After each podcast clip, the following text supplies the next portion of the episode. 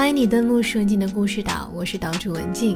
我是一名用中英法三种语言做人物故事访谈的创作者。你正在收听的这个节目叫做《凡人不凡》，是一个由我发起的采访计划，旨在记录一百零一种人生不一样的可能。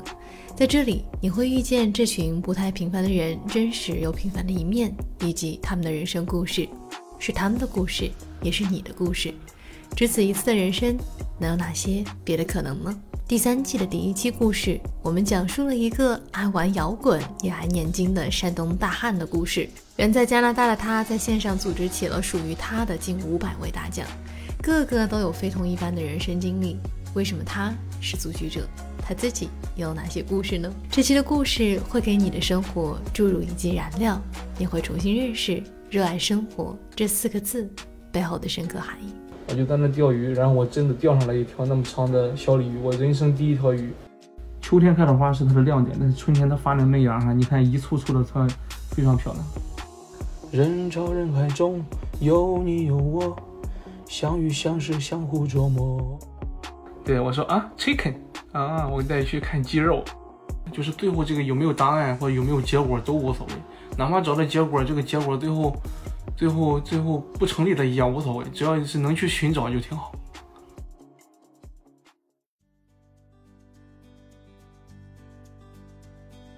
人生好似一条断了链条的珍珠项链，每一颗在我们出生那刻起就被打散了。我们每一个人都要花一辈子的时间去尽量拼凑完整这条只属于我们的独一无二的项链，每一颗都散落在我们的生命长河之中，只是你。还能辨认出他们的模样吗？高进是一条热爱生活的山东大汉，爱摇滚也爱念经。他在视频号上小有名气。他的视频是一个什么样的风格呢？就是钓鱼都能钓出人生感悟的细腻大汉。可别说，小时候的高进对钓鱼还真的留下过深刻的印象。我爸给我弄了个做了个鱼竿。用树枝做的鱼竿，用咱们缝衣服的线做的鱼线，用针大头针弯的鱼钩，我就在那钓鱼，然后我真的钓上来一条那么长的小鲤鱼，我人生第一条鱼，我当时非常兴奋，然后，然后这个我爸也这个把那个鱼帮我给我养起来。只是他也未曾想过，长大后的他会去到遥远的加拿大温哥华岛上，带着自己的孩子钓鱼。他更不能预料到，在异国他乡，他居然能凭借着一己之力，在茫茫人海中聚集起分布在世界各地的优秀华人朋友们，聚微光成星火，照亮彼此前行的道路。为什么是他？高进的童年和青少年填满了来自于家庭和大自然的欢乐，他还能记得和伙伴一起在炎炎夏日偷西瓜，敲开后大快朵颐的畅快感。也曾记得和妹妹用泥土做的蛋糕逗得父母咯咯直乐的场景，那些看似波澜不惊的画面，却点亮了他童年美好的诸多回忆，很多都与他的父亲联系在了一起。比如父亲攒钱买了村里第一台彩电，逢年过节时的彩灯和烟火，第一次父亲带着他下馆子时吃的小笼包，他至今都记得那份独特的味道。他也记得父亲在田埂间吹口琴的画面，回忆之中还似曾想起了那些乐曲。小时候，父亲想教他，他死活不肯学。等他想学时，父亲便没有了教的兴趣。所幸的是，他摸索着自己学会了吹口琴，几乎是跪在地里，整天埋头研究地上的植物和虫子的高进，和土地有着亲密无间的关系。他家门前有一条他和父亲一手亲手砌起的花之路，两边撒满了罂粟花的种子。待到春天来的时候，家门口的路就变成了五颜六色的样子，十分美好。也正因为有了小时候趴在地上看植物发出嫩芽的经历，高进从此便有了对于生命的感知力。现在当我看到那些嫩芽的时候，我还是就是就是内心有非常快乐愉悦的感觉。反正从小就特别喜欢看。看那种你，你知道那种小草、小芽，包括一些花的芽，刚发出来的时候，非常好看的，就像开了朵小花一样的，绿色小花一样，所以那非常好看。我们那时候每周都有集市，我想卖菊花，我给我爸说，后来我爸，就是有一天我放学，发现他买了一三轮车的菊花，每每一盆菊花有不同的颜色，甚至还有绿色的菊花，不是你们看过吗？叫绿云，开出花是绿色的。秋天开的花是它的亮点，但是春天它发的嫩芽哈，你看一簇簇的，它非常漂亮。上高中后，高进便开始了住校的生活，离开了父母，选择了音乐作为青春叛逆期的出口。他玩摇滚，组乐队，在那个时候，他学会了吉他和贝斯。他记得高中的学校门前有条小河，里面的泉水特别的甘甜，他就带着同学们一起翻墙出去去喝泉水。喝完泉水，沿着河流往前走，会路过一片罕见的大树林，穿过树林，面对的就是一条大河了。这条校门口的路，仿佛预示着高进接下去的人生，去远方。于是他跨了省，从山东去到了陕西。由于与土地结缘，高进选择了园艺的专业。虽然是全国农业方面的著名院校，高进的心思全花在了音乐上。他玩出了名堂，学校校务的头衔自然就不用提了，全部拿下。他还出其不意地整出了摇滚音乐节。那个时候，露天音乐节的想法还是很超前的。在高进的折腾下，他所在的西北农林科技大学里，居然出现了十几支学生自发组成的乐队，有女子乐队、新疆乐队，盛况空前。第一，学校第一第一场摇滚之夜是在我们这个操场举行的，第一次就是学生们在外面的这个摇滚之夜，然后十三支乐队，一个学校十三支乐队，然后还从外边请了一个朋友的他一个专业的乐队去。反正当时设备、音响、灯光很简单，但是现场那个，呃，后来有老师也去了，觉得哇，没见过都。然后这个最主要是这个摇滚之夜，从我那年开始到现在，每年都会办，就是每年都会自发的办下去，就是每个电声乐队队长他们，我应该就是都会知道这已成为我们学校一个传统。在所有的曲子里，高进最爱唱的那首歌是来自于黑豹乐队的《无地自容》。到现在一提起这歌名，他都能立马唱出来。人潮人海中有你有我，相遇相识相互琢磨。人潮人海中是你是我，装作正派面带笑容，不必过分多说，自己清楚，你我到底想要做些什么。里面有几句歌词挺有意思，稀疏平常，但是却在冥冥中为他指引了人生中的方向。高进在学校里除了搞音乐之外，还做了一件事，他把学校里十七个学院中的十个学院的学生会主席聚到了一起，大家做了拜把兄弟。学校的任何奖项，只要能跟投票有关系的，我们十个学院肯定是都能拿到。就是就是这种，你知道吗？然后我们这十个人到现在还是天天联系，周周联系是起码的。我们我我上次回国，回国时候我们专门还聚了一场，十个人从世界不同地方。为什么呢？因为我们老九在德国，呃，我回去之后他也回去了，然后嗯，我们十个人聚在一起了。谁都没有想到的就是我们十个学生会主席接在办公室能够十年之后可以能在是十年吧。对，十年之后有距离，而且关系那么那么密切。正如歌词中唱到的，高进经历了人潮人海中的相遇相识，那下一句自己清楚你我到底想做什么，又会带着高进走向什么样的人生呢？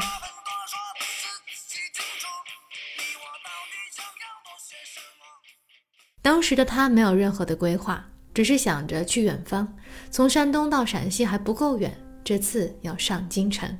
可惜当时在北京的第一份会务类的工作并没有太吸引到高进。收到了朋友的邀约后，他回到了山东，做了一个文化传播的公司，开始了创业。他当时有个念头，就是沿着家乡的颐和办一场阳光沙滩音乐节。但是当时他的这个念头太超前了，和当地部门的沟通没有太顺畅。时隔多年之后，颐和的阳光沙滩确实办起了音乐节。不过，主办人并不是高进。再后来，为了和家人团聚，高进到了山东济南，进入了一个全新的行业——电视节目广告投放的营销。学园林和玩摇滚的他，并不懂营销。不过，学校这些年看似不务正业的经历，却让高进学会了如何与人打交道。起初并不顺利，刚进公司的前半年，他没有任何业务。后来，他慢慢摸索出了大客户十八招。他和客户的关系是手机里还存着那家单位从门卫到老厂长五六十个员工的电话。即使他不在那家公司了，这家客户依然选择他的单位做广告投放。这八年，高进从一个业务员做到了副总经理。囊中不再羞涩的高进买了一辆越野车，继续践行着自己一直的想法：去远方。去哪儿呢？去西藏。于是，一个人一辆车在西藏自驾了一整个月，望着雪山、草地、牦牛和山川，他感受到了更深层次的平静。从西藏回来后，他便开始诵读《金刚经》，自此没停过。这一读已有八年的光景，日子就这样平静的过。但当真正去远方的机会摆在他面前的时候，他却犹豫了。当时高进的太太要去加拿大留学，他起初不太愿意，毕竟自己英语都不会说，还得折腾这么大老远，在济南的小日子过得挺舒服。后来作为游客拜访了加拿大温哥华岛之后，他的心锚便定在了那边。那个地方虽然是第一次到访，但仿佛似曾相识。高进便以陪读先生的身份开始了异国他乡的生活。虽然有一定的经济基础，高进还是选择了开始找工作。他一头就扎进了未知的冷水里。到加拿大的第二个星期，就在超市里找到了理货员的工作。这一路因为语言闹出过不少笑话。一个老头鹰嘴豆吗，对我说啊，chicken 啊，我带你去看鸡肉。啊，这个鸡肉你不要，要不给你冻鸡肉怎么样。那老头特别老绅士，各方面就就被我带着到处转，然后有大概我估计十分钟他才找到鹰嘴豆，然后他还乐此不疲的，他觉得他帮助了我，知道吧？超市的工作也让高进见证了人生百态，还有不少突发的情况。虽然语言上并不完美，但是处理事情的能力远超过了他当时的同事。时机一到，他便主动要求升职成为总监。然而干了一段时间后，他眼看着要进入舒适圈之际，又逼了自己一把，入职了有着百年历史的费尔门帝后酒店。这次他要面对的是更大的团队、更复杂的人际关系和全新的酒店后勤事务。他一边全职工作，一边还在全职读酒店管理的学位。直到疫情来袭，他原先的生活被完全的打断。大约一年前，突然有了闲暇时间的高进开始接触视频号，想带着大家去看看疫情下真实的加拿大。他头一回拿起手机拍摄剪辑，学着对镜头讲话，做着做着便有了一些关注者。当时这些关注的数字很尴尬，进不了所谓的大 V 群，想交流却无门，那不如自己建一个吧。于是他就从零建立了一个关注者在一千以上的博主社群。他的想法很简单，就是大家都有思想，都有想要传递的内容，为何不抱团，让更多人看到呢？渐渐的，群里有了三个人、四个人、五六个人，再到十几个人、几十个，再到最后的上百个等等。由于加入进来的全球博主越来越多，高进的社群便有了“日日不落，生生不息”之意，便更名为“日不落”。高进最爱读的书是《水浒传》，这里头的一百零八将，个个都是个性鲜明的人物，每个人都有着一段传奇的故事。可能是因为高进鲜明的个性和价值观，加入日不落的创始会员们也都是个个如同传奇一般。有从化学博士到软件工程师的斜杠青年，有从湖北大山到联合国演讲的蜕变女孩，有身价二十亿的剪纸科学家，有孙膑兵法的第七十九代传人等等，个个都拥有传奇般的人生经历，可谓是凡人不凡的集结地。在日不落的社群里，大家都做视频号，可是群里却有个不能发视频号的群规，这是高进坚持的观点。他认为日不落是一个真诚、包容、自然生长的社群，每个社群有他们各自的使命。他希望日不落可以给大家带去一些超越于社群之外的东西，向内寻找，而不是在向外。因为咱们人生到三四十年之后，都是一些东西就开始往内寻找了。就不用再往外寻找，往外寻找是二十岁之前那种往外寻找，去学习，就二三十岁之前去学习去工作。对，其实现在已经很多人心里都已经有了，都过那么多年了嘛，只不过是没有时间去心思考，没有时间去寻找。嗯，就是能如果能找到找到我那有时间去寻找，那个过程都是非常美好的。其实这个东西有没有答案也无所谓，就是你如果有时间去寻找，我感觉就是好的。就是最后这个有没有答案或者有没有结果都无所谓，哪怕找到结果，这个结果最后最后最后不成立的也无所谓，只要是能去寻找就挺好。曾经年少时拿着树枝当鱼竿的那个男孩，又何曾想到过多年后自己拿着真正的鱼竿，能钓到珍宝蟹、三文鱼，还能把自己的人生感悟分享给这么多人？就像他自己说的那样，人生重要的是过程，尤其是发现生活之中点滴美的能力。有人说美是看不见的竞争力，而我觉得美有更大的使命，它带出的是看不见的生命力，是运用五感去真挚的感受生活和世界。高进的生活哲学就四个字：热爱生活。想想要真的知行合一，做到这四个字，并非易事。有没有好好吃饭，好好睡觉？好好在每个当下。如果你能对生活中的点滴琐事都能报以热情，那这世间便值得没有其他的风浪可以把你的生命小舟所颠覆，因为拖住你的正是这些看似不起眼的点点滴滴，他们是你在无常人生下的有常。文静的采访手记，在加拿大的这五年，高进有了不少的户外体验。当我问起他在看过了这么多的高山大川之后，对于人生意义的诠释时，他的回答特别有意思。因为我从小到大，我一直就是，首先这个热爱生活这个是一直都有的。然后在热爱生活的基础上，我会平时我认为我所看到的每一个美景，我看的每一本书，我听的每一首音乐，然后我生命中做的任何一个举动都是有意义的，都会，可能短时间你看不到，但是它会。在这个生命的长河中，会过人生，无论是我的这个我的这个外在形象的话，身体也罢，或者我的思想也罢，或者我产生的一些结果，都会烙烙印的，甚至我说的每句话都会烙印在上面。就是我感觉，就是这每一点都是，我觉得就是这样下来的话，不会变太多的，因为我前面这些所有东西，为了铺垫的，就是铺垫了我现在的一个状态。我特别喜欢一部关于西藏的纪录片，名字叫做《进藏》，里头有一句话是我一直以来的座右铭：走过高山大川，才知道天高地厚。高进的回答可以给这句话再加上收尾的半句：走过高山大川，才知道天高地厚，才知道生活点滴的可贵。高静在听的音乐有两种类型：摇滚和古典。他喜欢摇滚，是因为大家聚在一起很热闹，能够感受到热情。他喜欢古典，是因为他也喜欢拥有独处的时间，可以静下心来思考。于他而言，视频号的热闹如同他举办过的摇滚音乐节，热闹过后一定是趋于平静的。如何在这热闹之中找到属于自己的节奏，是每个人必修的功课。行进到目前的人生，高进已经找到了四颗关键的珍珠，这是他生命平衡的支点，以及他成为组局者的关键因素。他的人生中散落的其他几颗珍珠又在哪儿呢？他是否能够找到他们，并且辨认出他们真实的面目呢？我们不得而知。不过可以肯定的是，人生最好的状态一定是当下的状态，因为只有好好珍惜了当下生活中的点点滴滴，才能有这个心境去想象诗和远方。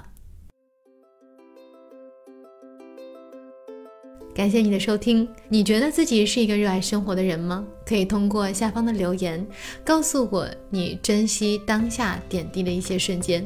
如果你对故事、旅行、人生和成长类的话题感兴趣，欢迎在文末扫码添加我的微信，由我邀请你入驻故事岛的听友群。每一期故事的长度有限，不能展开所有的细节，所以如果你想要了解更多幕后的故事和对嘉宾提问，你可以入驻故事岛。欢迎你向我推荐你身边有趣的人，让更多人看见生命不一样的可能。通过故事，让我们一起去发现更好的自己。和更大的世界，任何的建议和想法都可以通过文末添加我的微信联系到我。想阅读原文，可以微信搜索“石文静的故事岛”，找到音频对应的完整版图文。感谢你的收听，文静在巴黎向大家问好，我们下期节目再会。